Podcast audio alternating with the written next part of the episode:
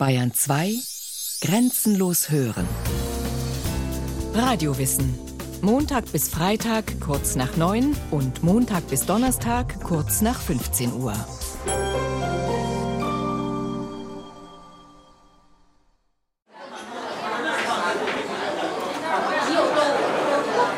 Ein typisches Pekinger Restaurant.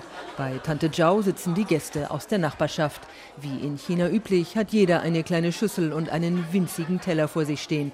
Die Speisen werden in Gemeinschaftsschüsseln serviert, aus denen sich jeder mit seinen Essstäbchen bedient.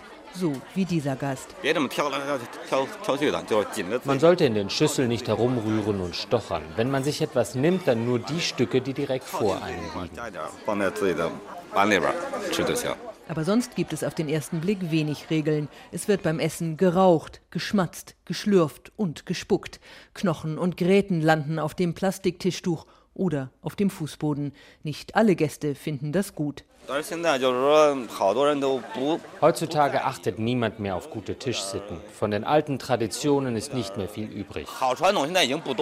Chinesische Tischmanieren sind nämlich eigentlich eine hochkomplizierte Angelegenheit.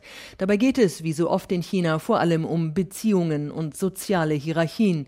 Wer sitzt wo? Wer beginnt mit dem Essen? In der Regel der Älteste oder der Einflussreichste der Runde. Aber Normen und Konventionen greifen auch schon, wenn es im Restaurant um das Bestellen geht. Sechs, acht oder neun Gerichte zu bestellen ist richtig. Aber nie zehn oder vier oder sieben. Das sind Unglückszahlen. Auch elf oder dreizehn gelten als problematisch. Die elegante Li Ning leitet eine Pekinger Benimm- oder Etikettenschule und weiß, was sich bei Tisch gehört und was nicht. Vor allem beim Umgang mit den Essstäbchen gibt es endlose Tabus. Nie mit den Essstäbchen auf die Schüsseln oder Teller trommeln und nicht mit den Stäbchen herumfuchteln, das gehört sich nicht. Und auf keinen Fall die Stäbchen aufrecht in eine Schüssel Reis hineinstecken.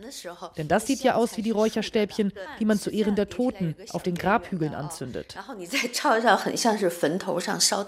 Manche Regeln bei Tisch geraten langsam in Vergessenheit, etwa in welche Richtung die Tülle einer Teekanne zeigen darf oder wie ein Fisch aufgetragen werden muss. Darauf sollte man trotzdem achten, wenn man mit älteren Menschen zusammen ist. Die Person, auf die der Fischkopf deutet, der wünscht man Glück und alles Gute.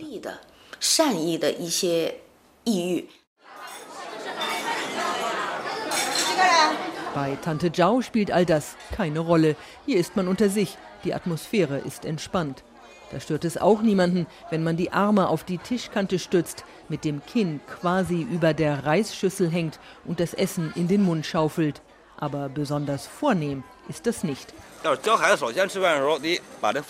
Wenn wir den Kindern beibringen, wie sie essen sollen, dann heißt es immer, nimm die Schüssel in die Hand. Sich tief über den Tisch beugen ist nicht richtig. Man muss die Schüssel hochheben.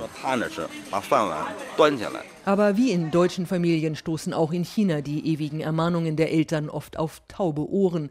Bei Tante Zhao scheint zudem so mancher Erwachsener seine gute Kinderstube völlig vergessen zu haben. Nur in einem Punkt dürfen, zumindest erwachsene Chinesen, alle Ermahnungen von früher guten Gewissens in den Wind schlagen. Seinen Teller leer essen muss in China niemand, im Gegenteil. Es wäre ein totaler Gesichtsverlust für den Gastgeber, wenn am Ende einer Mahlzeit alles aufgegessen wurde und alle Teller leer sind. Daher wirkt es oft so, als wären wir Chinesen total verschwenderisch, weil wir immer zu viel bestellen oder auftragen lassen. Aber es zeigt doch in Wirklichkeit, wie sehr der Gastgeber seine Gäste respektiert. Und für den Gast gilt, ein bisschen Schmatzen und Schlürfen ist nicht nur erlaubt, sondern sogar erwünscht. Es gilt als Zeichen, dass das Essen richtig gut schmeckt. Ruth Kirchner, Peking. Der Knigge mit Hinweisen zum richtigen Benehmen bei Tisch scheint in Russland nicht sonderlich bekannt zu sein. Grundsätzlich gibt es keine strengen Regeln, die man in Restaurants oder bei Essenseinladungen beachten müsste. Viele halten es einfach so wie dieser 20-jährige Moskauer. Im Restaurant verhalten wir uns wie zu Hause, da essen wir schließlich auch anständig. Ein gewisses Maß an höflichem Verhalten und Manierlichkeit wird allerdings erwartet.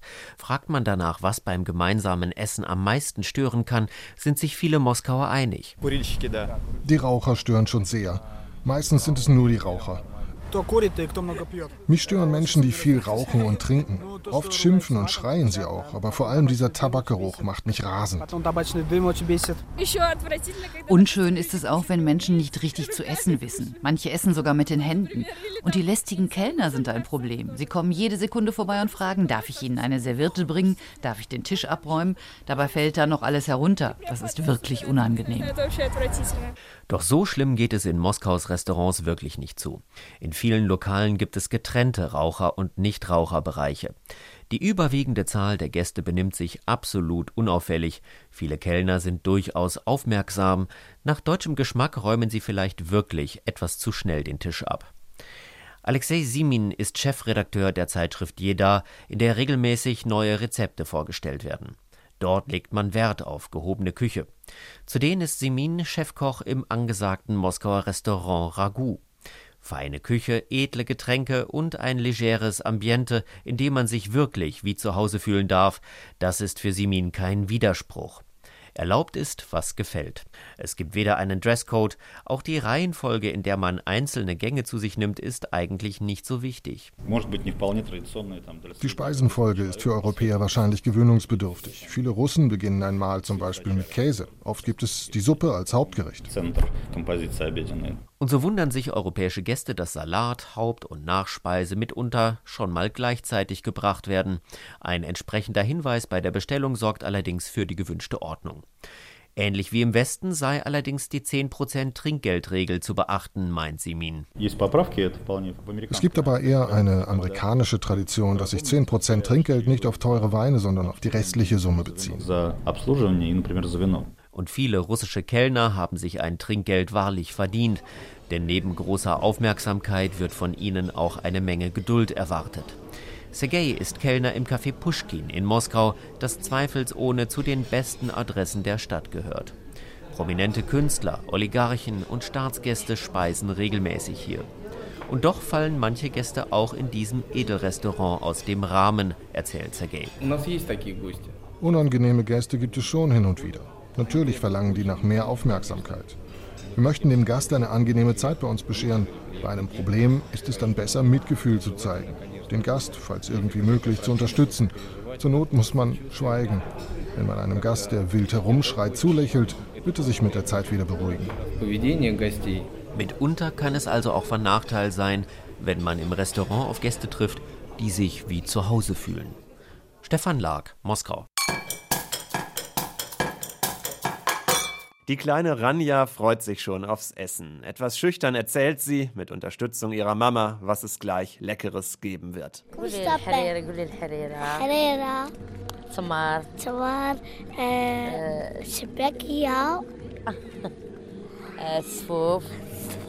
Harira-Suppe, Datteln, Honigkuchen und noch mehr Köstlichkeiten. Wie viele Bereiche des täglichen Lebens ist auch das Essen in Marokko eine gesellige Sache. Das typische Speisezimmer hat vor allem eins, jede Menge Sitzplätze.